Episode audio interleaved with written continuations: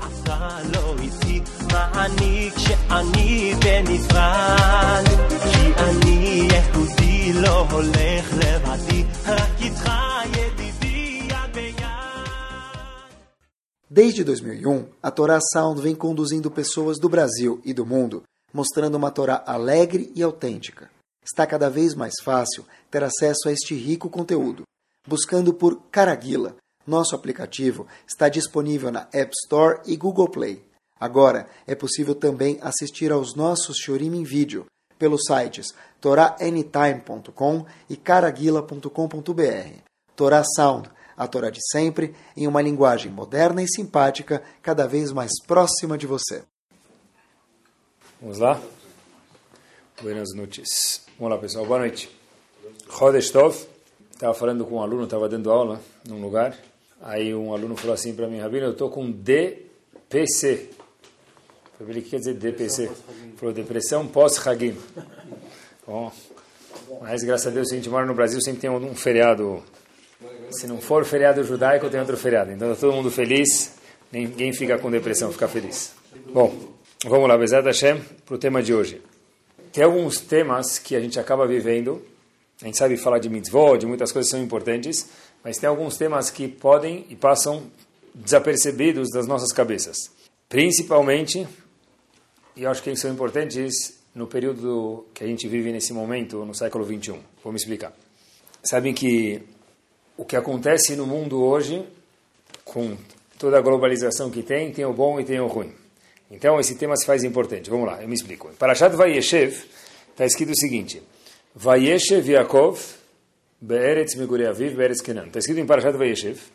Tem um Rashi famoso, mas difícil de entender. Rashi fala o seguinte: Vayeshev Yaakov. Yaakov sentou no mesmo lugar que os seus antepassados moraram, na terra de Kenan, ou, no português mais atual, em Israel.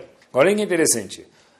O Rashi e o próprio Midrash, que o Rashi, o Rashi traz um Midrash, só que eu li dentro do Midrash um pouquinho mais completo. Ele fala o seguinte: quando Vayeshev quer dizer sentou, quer dizer a pessoa sentou, ele sentou para descansar, relaxar.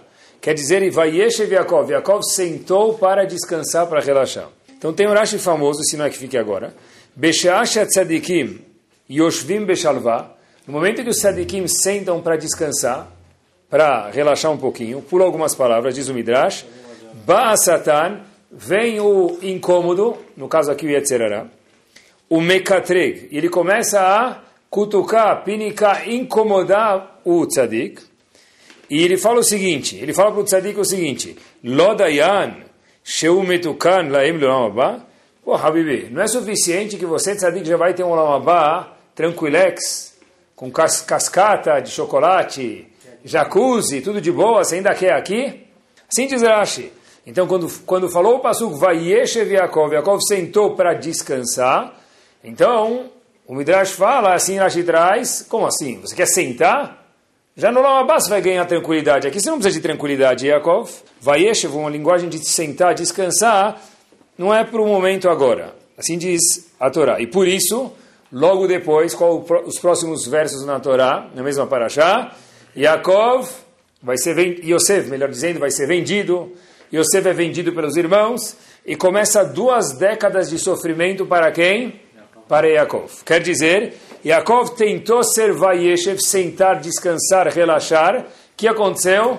De imediato, Hashem falou, você quer descansar? Não é momento de descansar agora. Descansa no Lamabá, Habibi.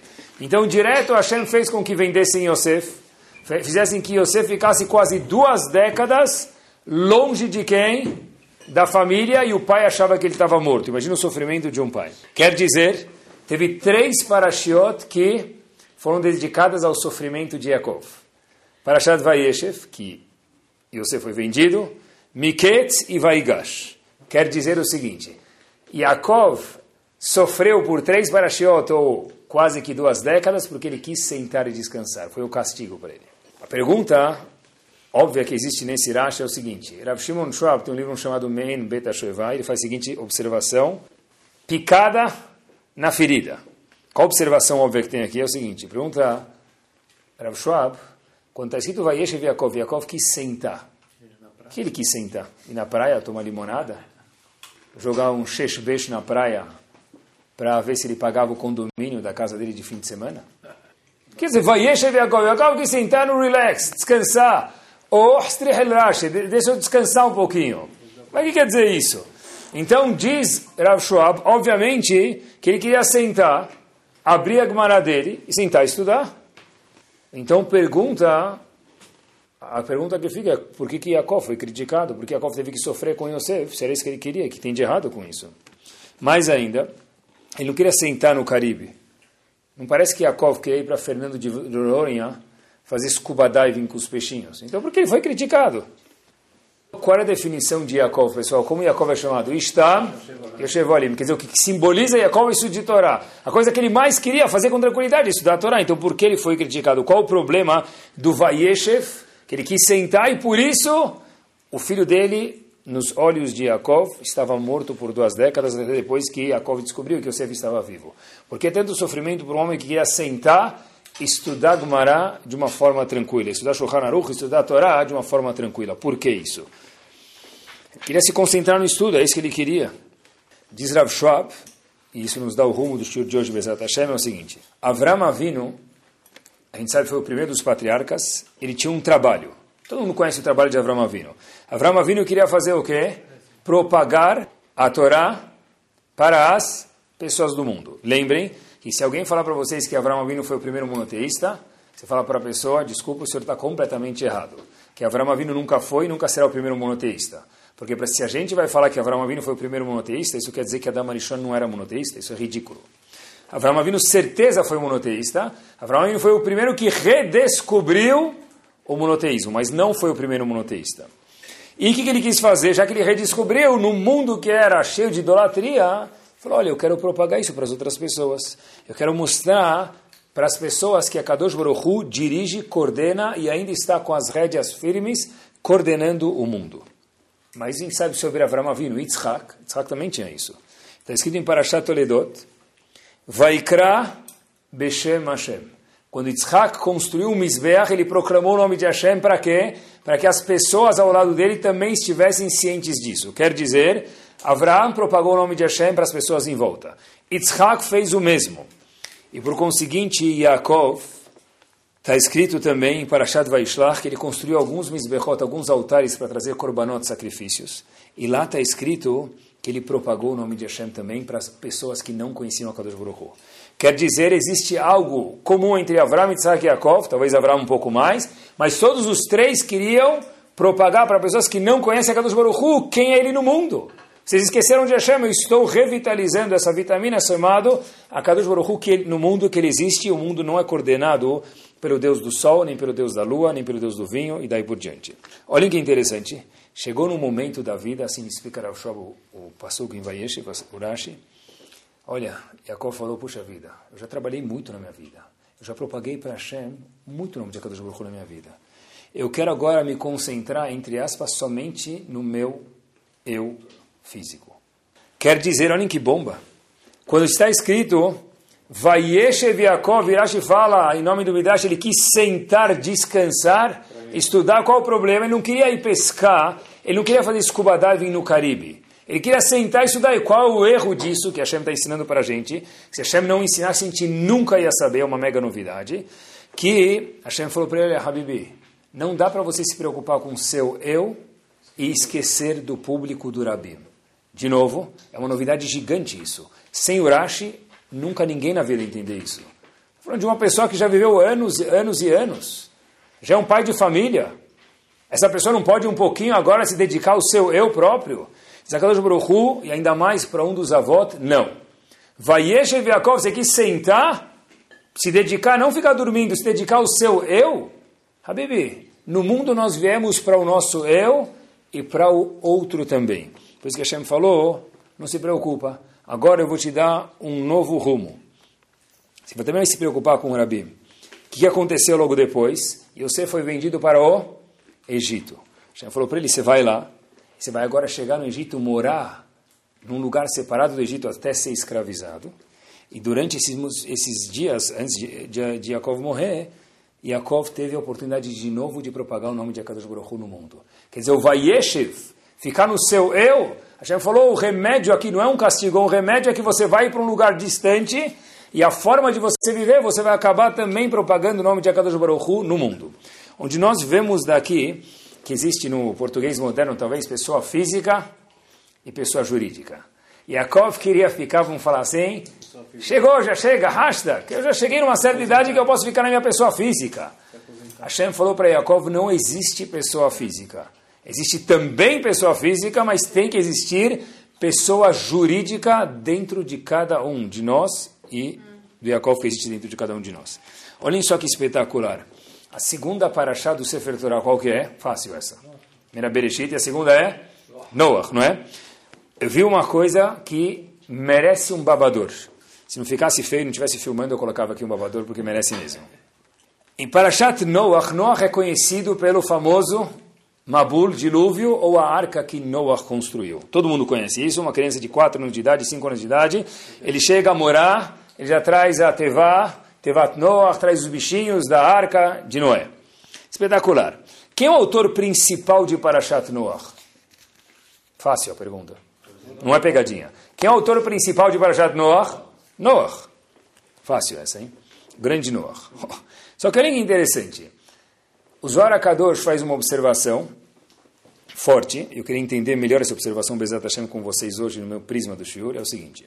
Na Haftarah de Parashat Noach, que é lido por Sfaradim, acho que Nazim não muda, é a mesma parte, está escrito o seguinte, algo difícil. Está escrito que me, o Navi diz que me Noach Zotli. Essas águas do dilúvio, essa tragédia de destruição do mundo inteiro, que não sobrou quase que nada no mundo, fora Noach e a família dele, é chamado Mei as águas de Noach. Seria como que se houvesse hoje um terremoto, olha em qualquer lugar que não exista, e a gente fala, esse terremoto é o terremoto do Rav X, não vou nem falar nome porque não pode. Quer dizer, você atribui uma tragédia ao Rav. Você não tem vergonha na cara? Feio, aib? Sim. Mas o Navi, e assim aponta o Zohar Kadosh, diz que é chamado Mei. As águas do dilúvio foram causadas por quem? Por Hashem, atribuídas o castigo, ou vamos dizer, a culpa de alguma forma ou outra, a Noach. Mei. Assim a gente lê na Aftará de Parashat Noach. E os comentaristas perguntam, e o Zohar também, Hazito, Mei Noach. Noach é o personagem principal. Noach é culpado? Noach é o salvador da pátria, deveria ser. Deveria ser o quê? Hazako Baruch Noach. Ele deveria subir xixi.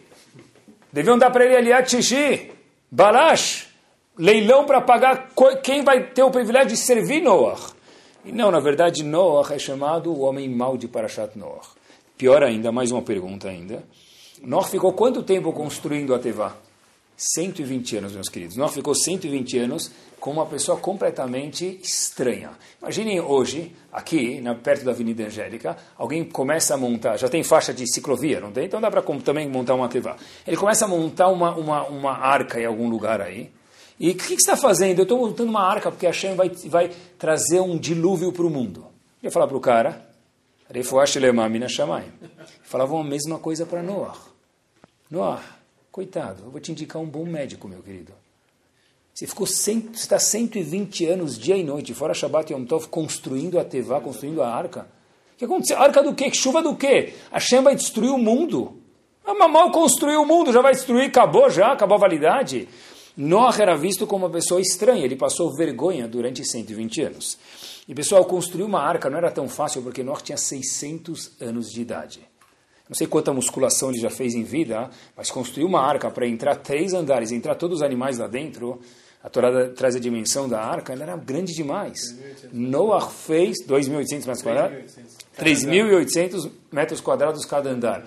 Noah construiu isso com 600 anos de idade, durante 120 anos, e ele só passou vergonha. E na verdade, depois que termina tudo isso, o que, que Hashem fala para a gente no navio? Meinor. Diz Orakadosh, as águas de Noah. É culpa do Noah. Como assim culpa do Noah? É mérito do Noah. Se o povo não foi salvo é porque não deu certo, mas não é culpa dele. O que mais ele podia ter feito? Olhem que interessante.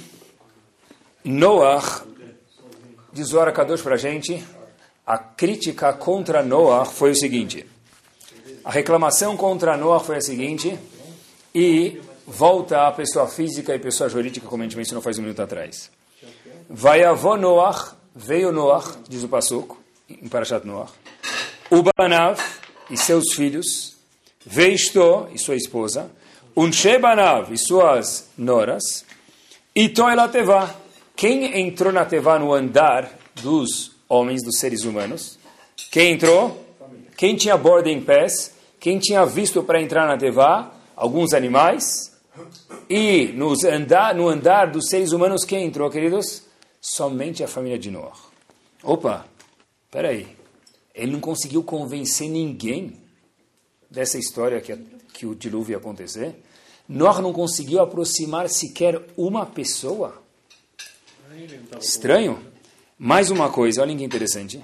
Inclusive, está escrito, Zora Kadosh, e a Gemara fala em Sanedrin, que Noah deveria morrer. Noah também não deveria ser salvo, novidade, pela Tevá.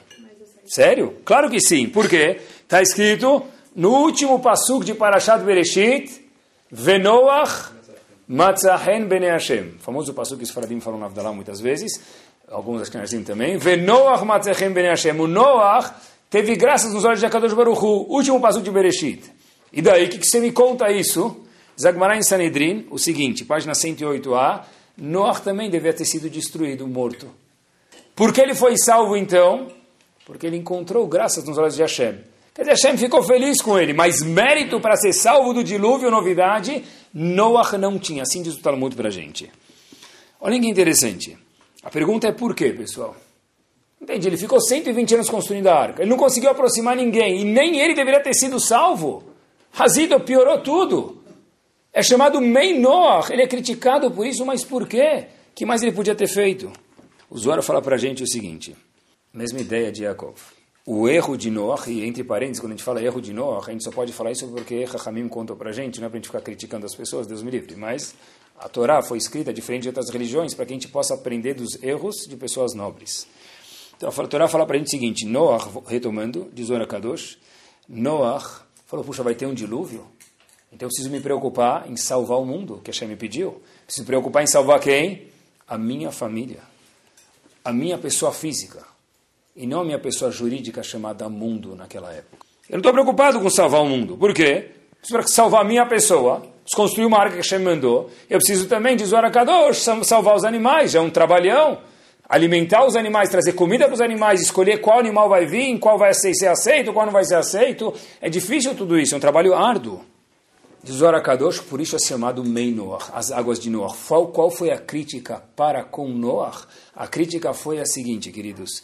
Porque Noach, você não tentou se esforçar um pouquinho para outras pessoas também? Não só na sua pessoa física, na pessoa jurídica também, ajudar o mundo. E por isso, deve ser que a resposta é por que, que Noach foi salvo? Não teve mérito. Por que ele foi salvo então?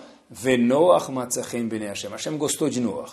Mas mérito para carregar e apresentar na migração de entrada de Teval, eu mereço entrar, está aqui minha passagem. Hashem falou, você não merece. Por quê? Porque você não cuidou de outras pessoas que estavam à sua volta. Olhem que bomba. Olhem que espetacular.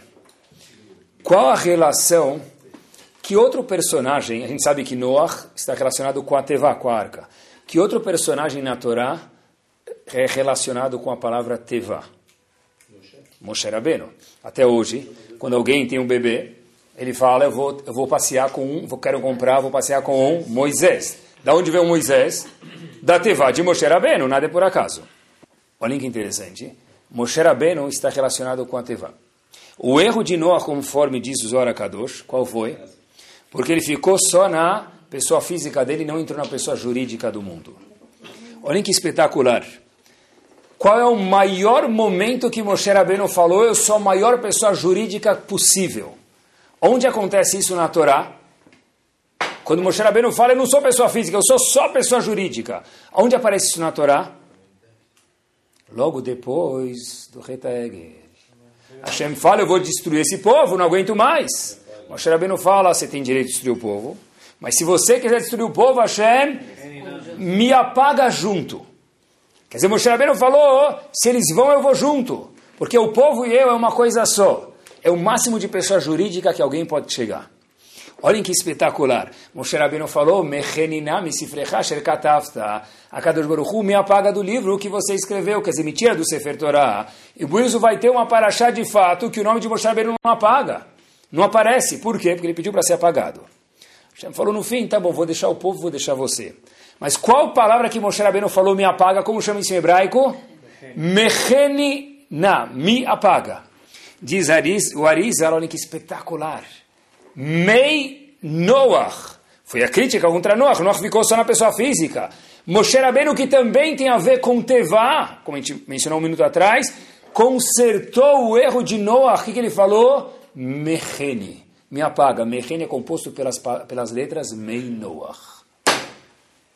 Mei Noach, Mem Yud, Nun Het. Forma a mesma palavra que Mechene, me apaga.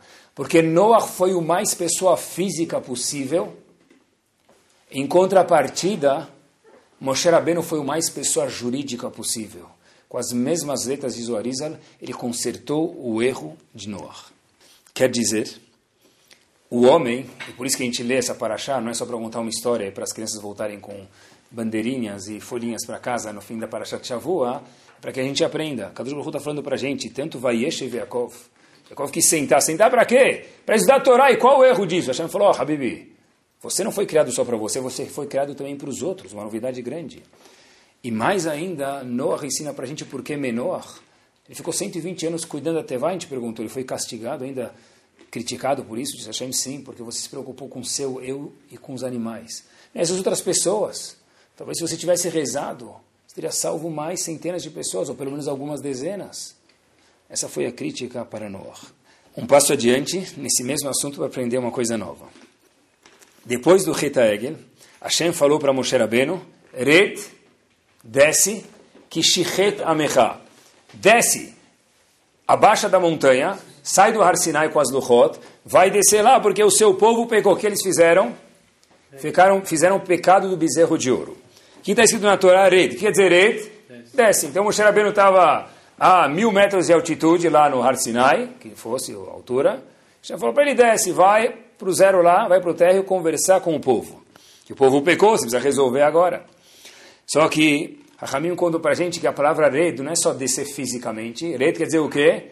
Você perdeu sua estatura espiritual, Moshe Rabbeinu. Red, desce, amecha, já que o povo pecou, você, em relação a mim, a Kadosh Baruch também baixou. Por quê? Porque já que o povo pecou, você tem que descer. Como assim? Eu não entendi. Mas o que, eu tenho a ver com isso? Eu não pequei? Eu estava em cima, é a única pessoa no mundo que não teve nada a ver com o pecado do bezerro de, do bezerro de ouro, quem foi? A única pessoa que eu tenho certeza que foi Moshe Rabbeinu, não tinha WhatsApp naquela época, não tinha celular. Completamente desligado do povo. Se o povo pecou, não tem nada a ver com ele. Porque Hashem fala para ele, Red, desce você, porque o povo pecou. Mas eu não tenho nada a ver com o povo, não fui eu que pequei. Inclusive, eu, Moshe Rabbeinu, estou descendo para consertar o erro do povo. Diz o Rovat Alevavot, Rovat Alevavot foi escrito pelo Rabbeinu Bechaye, está escrito que quando o Magid, havia um anjo que estudava com Rav Yosef Karo, com Bet Yosef. E Rav Yosef Karo perguntou para esse anjo que livro de Mussar ele deve estudar. O anjo celestial de Akadosh Baruch falou para Yosef Karo, estuda Rovat Alevavot. Rovat Alevavot conta para a gente, escrito pelo Rabbeinu Bechaye, é o seguinte, que o Olam Abba da pessoa o mundo vindouro da pessoa é medido de duas formas. Um, quem é você? Eu, pessoa, eu e eu di, quem sou eu, internamente. O que quer dizer isso? Quais são as midot da pessoa? Quanto de Torá ele estuda? Ele faz as tefilot, ele tem Ratchamayim, cumpre kashrut, daí por diante. E o outro, a outra faceta que tem, que é medida o lamabá da pessoa, que é computado junto na mesma equação, para ver como vai ser o lamabá, o mundo vindouro da pessoa, é como é o seu eu externo. Como assim eu externo? Que impacto, diz o Rovat Levavot, você, ser humano, homem ou mulher, tem nos outros? Quer dizer, um tem um eu comigo, que é importante, e tem um outro eu com os outros. Que impacto tem nos outros? E o Rovat Levavot traz um exemplo para a gente. Não é todo mundo que consegue impactar e tem um dom de impactar. Esse é o show de, esse é o show de hoje e todo mundo vai impactar. Depois de sair daqui. Já está impactando, presta atenção ele traz um exemplo, Rovat Levavot, de dois indivíduos. Havetz Hamim traz um exemplo parecido, mas vou pegar o exemplo do Rovat Levavot. Um indivíduo, ele é um mega tzadik. Chovat Levavot, é igual um anjo, quase um anjo. É um, é um semi-anjo, tá bom? E tem um segundo, que ele não é tão tzadik assim. Não falei que pode fazer a verot, Deus me livre, não é isso que ele quis dizer. Mas ele não é tão tzadik assim. Mas, ele não é tão quente quanto o primeiro. Mas o Levavot, o segundo, vai mais longe no Lamabá, vai ter mais recompensa do que o primeiro. Como pode ser, diz o Chovat Levavot? É o seguinte. O primeiro indivíduo é um indivíduo que ele traz os seus méritos. Ele carrega lá mil maletas de méritos. Tem Torá, tem Kashrut, que é importante, tem Shabbat, que tudo isso é muito importante. O segundo indivíduo, que diz ele que vai mais longe, ele traz alguns méritos que ele tem, que não são tantos quanto o primeiro, mas ele traz o mérito do público também. Quer dizer o seguinte, se a pessoa vende sapatos, esse é o exemplo que o Hafetz Haim traz, ele tem um sapato de couro alemão, ele vende ele por 2 mil dólares, mas ele faz um sapato a cada ano, então, que ele ganha 1.900 dólares naquele sapato, o lucro dele dividido por, por mês deu cento e poucos dólares por mês. O outro indivíduo vende sapatos, ele vende sapato por 30 dólares. E o lucro dele é um dólar, só que ele vende milhares de unidades de sapato. Então, não é só o meu sapato, é todos os sapatos que eu vendi. Então vai dar muito mais do que aqueles dois mil dólares do primeiro sapato do cromo alemão. Quer dizer, a pessoa que tem os seus méritos, todo mundo é computado pelos seus méritos e pelo mérito dos outros. A pessoa pode ser um grande tzadik, mas ele tem, entre aspas, e de novo, entre aspas, só o mérito dele, ele vai chegar atrás, diz o Chovat Levavot, ele pode falar isso para gente, do que a pessoa que tem os seus méritos e carrega junto os méritos dos outros do lado. E tem uma ilustração, talvez, que possa ajudar a gente isso. Sabem que continua sendo né, quente, podia, ser, podia falar com a Apple também, tudo faz, tá bom? Mas Microsoft é uma empresa o quê? Poderosa, né? No mundo dos negócios e no mundo do cifrão. Olha que interessante. Teve uma época, eu não sei hoje como que está, mas há um pouquinho tempo atrás, a Microsoft, tá, vocês me ajudam possivelmente, que ela tinha alguns bilhões de capital em excesso. O que quer dizer bilhões de capital em excesso? Quer dizer o seguinte, depois de usar o dinheiro para marketing, para inovações, para manter a empresa e tudo, ainda sobraram alguns bilhões de, de dólares que eles, razitos, não têm o que fazer com isso, coitados. Tá bom? E quem era o maior acionista da empresa? Bill Gates. Quer dizer, se uma empresa é gigante, o maior acionista também, monetariamente falando, vira uma pessoa que não é o maior, mais rico do mundo, mas um dos mais ricos do mundo, não o maior. Tá bom? Agora, se a gente pegar esses bilhões de dólares e pegar o melhor advogado do mundo, talvez seja um exemplo, tá bom? Só para poder entender um pouco mais próximo o Rovat levou da gente. Pega o melhor advogado do mundo, que ele cobre mil dólares por hora para ele fazer os bilhões de dólares que Bill Gates, quantos dias, meses e Gilgulim ele precisa viver nesse mundo? Viver algumas vidas aqui. Mil dólares por hora. E não tem meia hora. Ligou no telefone 15 minutos é mil dólares também. Tá bom. Tá bom. Tudo bem. Computa tudo isso aqui, que ele trabalhe domingo também, não vai conseguir chegar ao cifrão que a Microsoft chegou. Então, como que o advogado não consegue? Não é não pode ser advogado, tá bom? Não é o show de hoje. Mas, como que advogado não consegue? E Bill Gates conseguiu, fora a seta de Ishmael. A resposta é a seguinte: não foi ele, não foi Bill Gates. Foi eles. Porque um homem sozinho, Bill Gates, não consegue fazer isso. Foi eles. Qual é o eles, pessoal? Uma corporação de 20 mil empregados. Quer dizer, tudo que é one man show, tudo que é uma pessoa só está limitado. Tudo que existe um network de pessoas atrás, por trás disso, então vai muito mais longe. É a mesma ideia do Chovat Levavot. Voltamos para o Chovat Levavot. O One Man Show é aquela pessoa que está somente consigo, ele é quase que um malach, assim diz o Chovat Levavot, ele é quase que um anjo, mas ele está limitado aos seus méritos. Ele é o advogado que ganha mil dólares por hora. Ainda assim está limitado aos seus méritos. Já o outro homem que é um advogado que ganha 500 dólares por hora, ou 200, mas ele tem outros advogados, tem outros escritórios, e daí por diante, ele é um Bill Gates, do exemplo que a gente trouxe, essa pessoa pode e vai ganhar muito, muito mais se ele tiver Brahad Hashem. Isso responde para a gente, olhem que espetacular. Hashem falou para o Moshe Rabbeinu, desce. Mas por que Hashem? Eu estou no Har com você 40 dias e 40 noites, que eu fiz de errado? Porque seu povo pecou. A gente sempre estuda que desce quer dizer o que desce fisicamente. Mas nossos sábios nos contam que desce espiritualmente. Mas por que, Razito? Única pessoa que não teve nada a ver com o pecado do bezerro de ouro, quem foi? Moshe Rabbeinu. A resposta é a seguinte, porque se você, Moshe Rabbeinu, é o povo, e se o povo é você e o povo pecou, então o seu barco também baixou. Se a ação de Bnei Israel caiu, e você é o acionista majoritário, Moshe Rabbeinu, então o seu patrimônio hoje vale menos. Kadosh Baruch fala para Moshe Rabbeinu, red, desce. Porque não existe diferença entre você, Moshe Rabbeinu, entre a pessoa física e a pessoa jurídica. Moshe Rabbeinu, ele provou isso alguns versos depois, Mecheniná me apaga.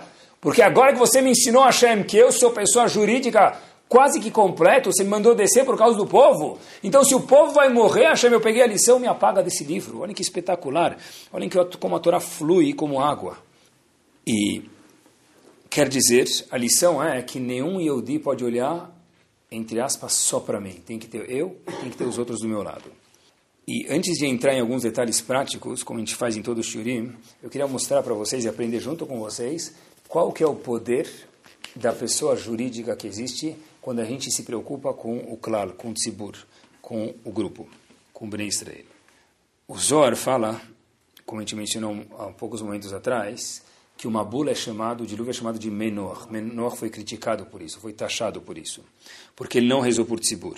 Agora a pergunta de um milhão de dólares é então, qual que é? E por que Behemet? Noah não rezou pelos outros. Noah foi criticado por isso. Então, porque de fato ele não rezou pelos outros. Isso o Zohar não diz.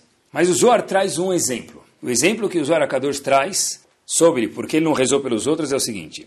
O Zohar Akadosh que havia um grupo de ladrões. Muitos ladrões. E, obviamente, que esses ladrões foram pegos. Os ladrões do Zohar também foram pegos. E aí, o Zohar fala que o rei falou, eu vou matar todos vocês. Porque eles merecem, fizeram um crime grave. Assim diz o exemplo do Zohar menos um. Que esse um, um tal ladrão, bandido que não menciona o nome no exemplo. Mas por que você não vai matar esse um? Diz o Arakadosh, porque o rei Matzahen, ele curtiu, ele gostou, ele achou simpático aquele um, falou, oh, você eu vou guardar, os outros todos eu vou matar pelo crime cometido. Aí todo mundo falou para ele, peraí, bandido, quebra o nosso galho, se você vai ser salvo, é nós, nós também é Corinthians, salva a gente. Por que você não salva a gente também? Diz Kadosh. O nós é Corinthians, não está no Zor, tá bom? Mas Zora Kadosh o seguinte: Poxa vida, eu não devia ser salvo. Porque eu fui salvo? Matzatichen, porque o rei gostou de mim. Então, se eu próprio não tenho méritos, eu não posso salvar vocês. E termina o exemplo do Zora Kadosh. Quer dizer, por que então Noah não rezou pelos outros, não salvou os outros? Porque ele falou, eu não tenho méritos para isso. Eu próprio só fui salvo no exemplo dos Orakadosh, porque Matzat Reino, porque Hashem gostou de mim. Como é que eu ainda vou salvar outras pessoas se eu nem tenho mérito para a minha própria pessoa? Então, por que que Noah foi taxado? Os Orakadosh estão falando para a gente a verdade. Noah não tinha mérito nem para ele próprio. Ele precisou de achar graça nos olhos de Akadosh Baruch Então, por que, que ele é criticado, Mei Noah, por não ter rezado pelos outros? Ele não tinha o que fazer. Ele não tinha mérito nem para si próprio. Vai pedir pelos outros? o exemplo do bandido que o Zohar próprio Akadosh traz para a gente. O Mashgiach de Lakewood, anterior, quero ver alguém falar o nome dele, Rav Nathan Meyer Wachtfogel. Duvido alguém repetir. Tá. Foi um grande homem. Ele pergunta então, qual foi a cobrança contra Noah? Olhem que espetacular. Diz ele o seguinte, pessoal, olhem o poder que existe dentro de trabalhar para o Tzibur. Veyesh Lomar, Vou ler para vocês uma linha um pouco. Meikara, do que ele diz, Lohayazakai. De fato, Noah era qual bandido? Ele não tinha méritos, só porque Matzachem Ben Hashem. Hashem gostou dele, ele não devia ser salvo. Então, qual é a crítica para Noah? Avalroim Mikan, só que a gente aprende dessa, dessa, do fato que Hashem reclamou de Noah, por ele não ter rezado pelos outros. Inyan Gadol, algo esplêndido.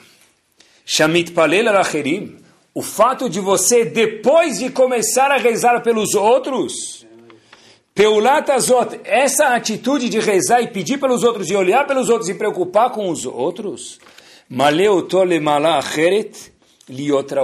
e aí você vira propício para rezar e ter o um mérito. Quer dizer, Noah tinha mérito de rezar pelos outros ou não? Diz os Orakadosh, não. Então qual é a crítica contra ele?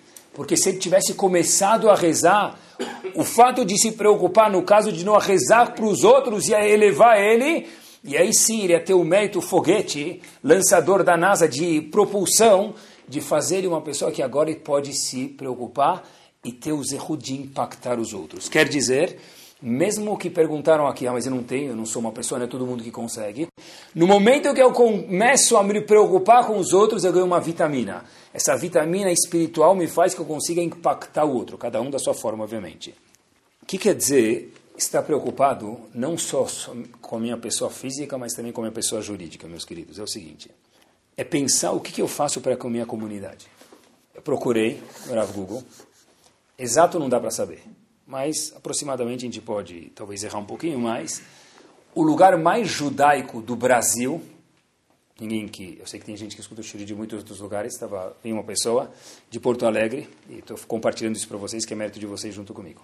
Falou, Rabino, posso te mencionar 50 nomes aqui agora que escutam o seu Shuri semanalmente em Porto Alegre. Eu falei, uau, graças a Deus, né? Mérito de todos nós. Mas, acompanhe comigo, voltamos. Qual é o lugar mais judaico do Brasil? que ninguém fique ofendido com a gente que escuta o em outros lugares, Higienópolis, não é? Higienópolis é o lugar mais judaico de todo o Brasil, não é? Quantos judeus tem em Higienópolis? Tem entre 12 e 15 mil, alguma coisa assim. Tá bom? Tá bom. Pelo menos 12 ou 15 mil em Higienópolis. Tentei somar as sinagogas que tem em Higienópolis entra duas mil pessoas, mais ou menos estiverem cheias, duas mil e quinhentas pessoas. Bom, você faz suas contas depois, pega a calculadora, somem as sinagogas que tem em Genópolis, tá bom? Três mil. Um quarto das pessoas frequenta as sinagogas Yom Kippur. Quer dizer, nem passa a nossa cabeça que haja possivelmente 10% de pessoas que são chamadas Shomrei Shabbat no lugar mais judaico do Brasil inteiro. Se a gente abrir isso para outras cidades que talvez não tiveram, com todo o mérito que tem, não tem essa quantidade de gente lá dentro, então a, pro, a proporção cai. Quer dizer, tá bom, o que você quer que eu faça? Como assim que você quer que eu faça? Se no lugar mais judaico do Brasil, se é que a gente pode te falar isso, que é Higienópolis, de cada dez judeus, tem seis que não vão na sinagoga Yom Kippur, e talvez tem meio que vai na sinagoga uma vez por semana no Shabat, na hora do Kiddush, sem exagero. Então, como assim, o que você quer que eu faça? Se nós somos parte, de alguma forma, outros está escutando o shiro hoje é porque a gente é. Parte daquele meio por cento. O que você quer que eu faça? Como assim que você quer que eu faça? É se preocupar com o PJ de Bnei Israel. Ninguém aqui tem um funcionário que é menos religioso do que ele. Uma pessoa que é vizinho de cima, de baixo, da frente, de trás, que não tem quase que nenhum contato com o judaísmo. Ou quem pode falar, na minha família todo mundo é religioso. Não existe isso. Sempre tem alguém que está mais para cá, outro mais para lá, e tem um que está muito mais para lá. Quem pode se privar e falar, eu estou preocupado comigo. Podíamos dizer isso antes do Shur, e já é difícil preocupar consigo. Mas Shur de hoje, e Chachamim vieram contar para a gente, olha, Habib Yaakov Bikesh Hashevet Beshalvash, falou, não é assim. Sentar tranquilo, mesmo que é para estudar Gemara, também tem que fazer isso. Mas tem que ter um olho para fora. Para o vizinho de cima, para o sócio do lado. Para aquele cara que inclusive reza na sinagoga do seu lado e não sabe que página que está. E não sabe o que é Shabat. O que, que eu posso fazer? Sei lá. Alguns podem convidar para Shabat. Outros podem... Oh, tem um livro que talvez você vai gostar. Tem um shur talvez pode gostar. Propaganda aqui, tá bom? Cada um tem. Não tem nada que eu possa oferecer para ele. É impossível. Você não tem nada para falar para ele. Não tem nenhum material para entregar para ele com carinho. Não existe isso. Todo, e uma observação que eu vi bastante, muitas pessoas que fizeram chuva, todo mundo faz sempre chuva, mas muitos que fizeram chuva, a gente pergunta para ele, como é que você começou? Alguns falam, nem lembro, esse é o mais legal de tudo. Teve algum momento, alguma faísca que deu. Alguns falam, você não sabe, eu estava lá na sinagoga, estava indo para a sinagoga, alguém me deu um livro. Não gnizar. Ele pega a sacola da gnizar, pega para o cara, abre aí, Habib, você vai gostar de alguma coisa. Isso não, né? Mas alguém deu um livro para ele. Fala, daqui tem um livro, daqui tem um shiur, daqui tem um... Vem na minha casa Shabbat. Começou de lá, foi a primeira faísca, demorou mais 10 anos e hoje eu acendi. Mas a faísca começou aonde? Porque alguém se preocupou com ele. Porque por mais que tenha em Baruch Hashem muitas pessoas que trabalham só com Torá dentro de Higienópolis, do Rio de Janeiro, em Porto Alegre, onde for, essas pessoas têm acesso limitado que, que outras pessoas Não tem. Outras pessoas têm um acesso maior. Como é que a gente faz? Se cada um falar o rabino que se vire com isso, o acesso do rabino é muito limitado comparado com todo mundo. Tem pessoas que ele nunca vai chegar. Nós temos que nos preocupar com pessoas que são menos do que a gente.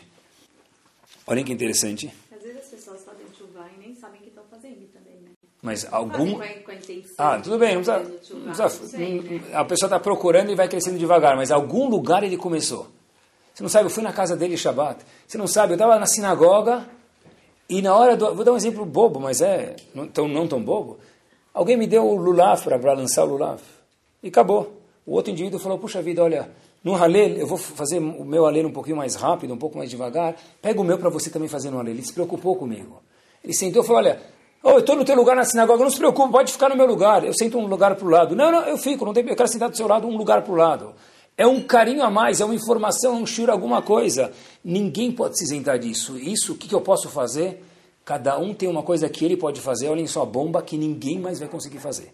Porque o jeito que você pode falar e tem acesso a qualquer pessoa, ninguém mais tem. Porque ele gosta mais de você do que do outro. E só você pode fazer isso, só nós podemos fazer isso. Moshe Feinstein tem um livro de Alachot, Shelot Tchuvot, de perguntas e respostas, melhor dizendo, chamado Igrot Moshe, uma enciclopédia. E lá, pessoal, ele traz uma das tchuvot dele que é fascinante, é a seguinte. Ele traz na tchuvá, durante algumas linhas, quanto gigante é a importância da pessoa estudar a Torá. E crescimento pessoal. Ele fala muito disso. Quanto a pessoa, ele tem que crescer, estudar para crescer pessoalmente. Mas, o mesmo Rav Moshe Feinstein, na mesma tchuvá, ele fala, olha, está escrito que Chayecha Kodmin, tua vida vem antes. Se você tem que ensinar a Torá ou estudar a Torá, você tem que estudar a Torá. Não tem o que fazer. Você tem uma obrigação de crescer. Mas o mesmo Rav Moshe Feinstein fala o seguinte, ainda assim existe uma obrigação, uma alahá, de dedicar 10% do seu tempo hábil para ensinar outras pessoas a Torá. Quer dizer, se eu tenho duas horas de Torá por dia, 20 horas de Torá por dia, meia hora de Torá por dia, eu tenho uma obrigação, igual que existe a obrigação de macer, novidade monetária, fiscal, eu ganho 100, eu dou 10, existe uma obrigação de macer de tempo dedicado para pessoas que não estudassem a gente. Existe uma obrigação, igual que tem macer de dinheiro, uma obrigação de macer de tempo. A Moshe Feinstein fala, mas é muito ousado falar isso. A Moshe Feinstein fala, claro que é ousado, mas um gadolador nunca fala nada de si. Se falasse também seria suficiente, mas ele falou, vou trazer uma prova. Tem um famoso episódio em Maseret Eruvin, na página 54b. Havia um Rav chamado Rav Preida. Ele tinha um aluno que a cabeça dele era mais dura do que uma melancia.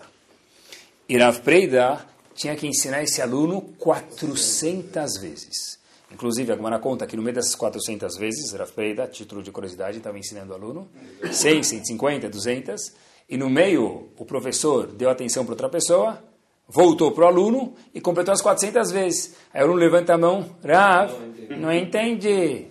Como assim entendi? Que vai bater o Guinness agora é 401? Ele falou, não, Rav, aqui no meio que o senhor estava me explicando, o senhor desviou a atenção, então zerou, falta mais 200 agora. Rav Moshe Feinstein prova aqui, falou o seguinte, Rav Preida também tinha que crescer e estudar. Como que ele ousou, entre aspas, ensinar alguém 400 vezes? Ele está abrindo mão da Torá dele. Então diz daqui, Rav Moshe Feinstein tem uma prova evidente e clara que a pessoa tem que, obrigatoriamente, dedicar o seu tempo para os outros. E o mesmo Rav Moshe Feinstein... O que quer dizer? Ah, dentro de uma classe de aula, é a professora está perguntando para a gente aqui, como é que eu faço com meus alunos? Boa pergunta. Então, você tem que perguntar para o coordenador de cada escola. E existe um equilíbrio para quem se deve dar atenção dentro de uma sala de aula. Para o mais gaon ou para o que tem mais dificuldade? É, de, para o do meio, a regra normal, mas aqui hoje não é curso de nem de professores, mas a regra normal é que se dá para o do meio e fora da classe, ou em momentos esporádicos, tem que dar atenção para o outro ficar satisfeito, da ponta de baixo e da ponta de cima também. Mas, voltamos, existe uma mitzvah, obrigação, da pessoa dar 10% do tempo dos outros, prova de Rav Preida. E vamos terminar com a história para a gente ver que isso se aplica para Rabanim, se, se aplica para simples mortais, se é que existe essa palavra, porque nem um Yehudi é um simples mortal. O fato dele ser um Yehudi já tirou o status de simples dele. E todos nós temos um alcance que ninguém mais tem. E dentro de cada um de nós tem que ter a pessoa física como diz Rovatravot, é pessoa jurídica, porque a pessoa jurídica que gere um dólar de lucro, vezes mil, é muito mais do que a pessoa física gerando 100 dólares de lucro, vezes uma unidade. E para terminar, a história se passa em Tveria, no ônibus, e havia um jovem lá, o nome dele era Elisha, ele estava sentado no ônibus e um Talmud Raham senta perto dele. Um sábio de Torá, um erudito de Torá, senta do lado dele. Elisha, no ônibus, começa a conversar com esse Talmud Raham, e o Talmud Raham com Elisha, e ele conta, Elisha conta para o Talmud Raham, fala, olha, sabe o que, que eu faço? Eu, em alguns momentos que eu tenho durante minha semana livre, eu faço algumas atividades para aproximar pessoas do mundo de Torá. E esse Rav que estava do lado dele falou, uau, que interessante. Falou, olha, eu vou te contar uma coisa. Hoje você está me vendo com o semblante de um Rav, você me conhece como uma pessoa talvez famosa aqui em Israel, então você está assim, conversando comigo, etc e tal, mas nem sempre atrás dessa fisionomia aqui tinha algo que você está imaginando. Eu era um indivíduo que é as pessoas que você aproxima aí, meu querido. Falou, sério? Falou, é. Eu vou aproveitar até o ônibus chegar na parada final, quando a gente vai descer, eu vou te contar a minha história. Contou esse Rav, esse menino Elisha, que fazia as atividades dele para aproximar alguns jovens. Ele conta o seguinte, o contando para Elisha no ônibus em Tveria.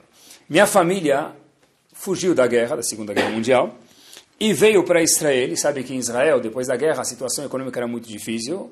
E, inclusive, minha família, que fazia parte da situação de Israel, também ficou muito difícil.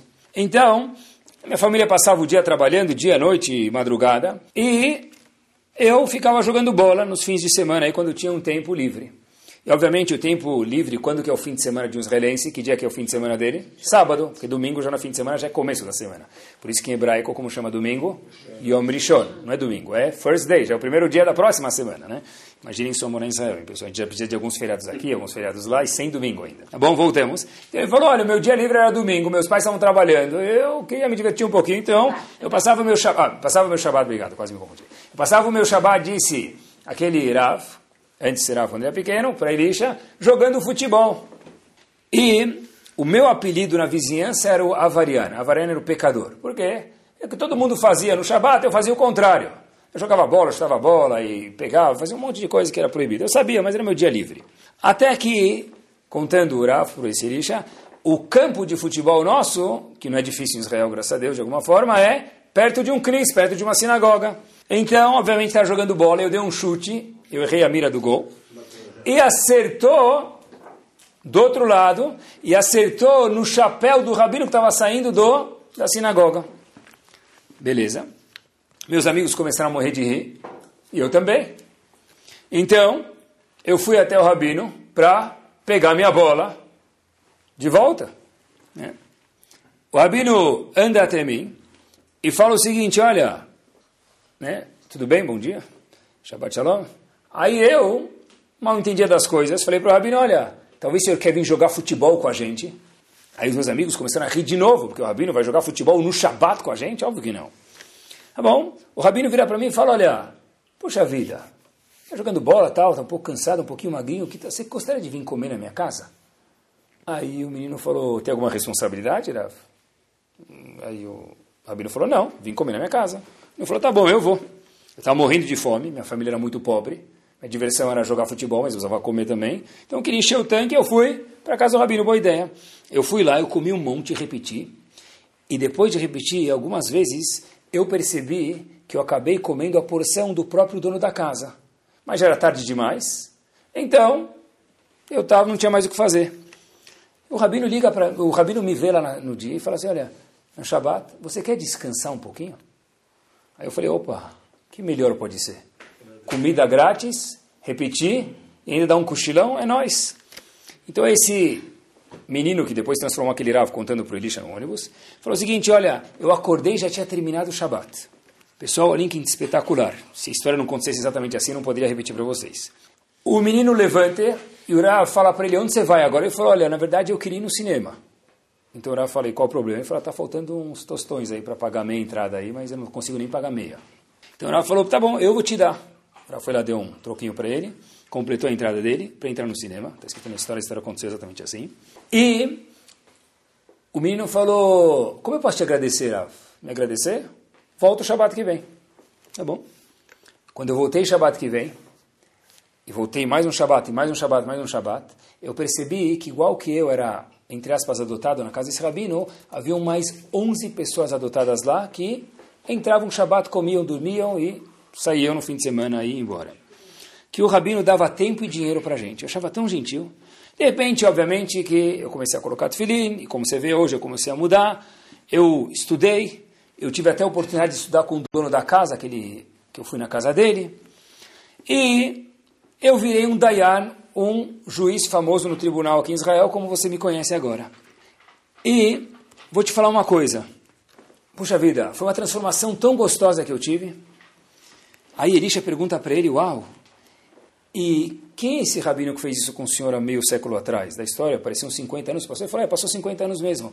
Quem é esse rabino que fez o senhor há 50 anos atrás? Quem era esse rabino? Quem era esse rabino? Eu queria conhecer.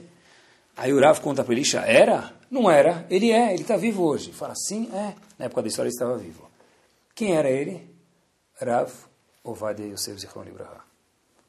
Pessoal, derrubou o chapéu dele, chamou o menino para casa só para comer, só para dormir. E não era só eu, tinha mais 11 pessoas. E pegou eu peguei disse o menino a porção dele, só depois eu percebi. E eu percebi que tinham mais 11 pessoas que faziam a mesma coisa do que eu. Mas era um homem que tinha a Torá inteira no dedo, era um homem que se escrevesse tudo que ele escreveu com as duas mãos, não ia dar tempo de escrever tanta Torá que ele escreveu. Mas era um homem que sabia da lição de menor, com certeza. Era um homem que sabia da lição de Yaakov, Vayeshev Yaakov, e entendeu que dentro de todo grande homem tem uma pessoa física e obrigatoriamente tem que ter também uma pessoa jurídica. Que Bezat Hashem, a gente possa estar com o olho virado para a gente e com aqueles 10% da Alahá do Rav Moshe Feinstein olhado para os outros, fala, puxa vida, tem alguém no meu escritório, tem um vizinho de trabalho, tem uma vizinha de cima, convida ela para fazer halal uma vez na tua casa, você não sabe o impacto que vai dar, convida ela para qualquer coisa, pessoal. Um pouco que nós somos, cada um de nós, me permita, é um rabino para alguém que é menos do que a gente. Cada um de nós tem mais conhecimento para alguém que tem menos conhecimento. E ninguém está isento se em Genópolis tem de um, talvez a cada nove que não são Shomer Shabbat. Em que lugar do mundo, inclusive aqui, está isento a pessoa de tentar impactar outro? Que Bezat Hashem, a gente possa impactar os outros e a Kadosh Baruch Hu possa ver isso e, obviamente, tornar os nossos frutos de impacto nos outros, que tenha atzlachá para os outros e Bezat Hashem para a gente também. Amém. Torá Sound, desde 2001, aproximando a Torá dos Yehudim e de você.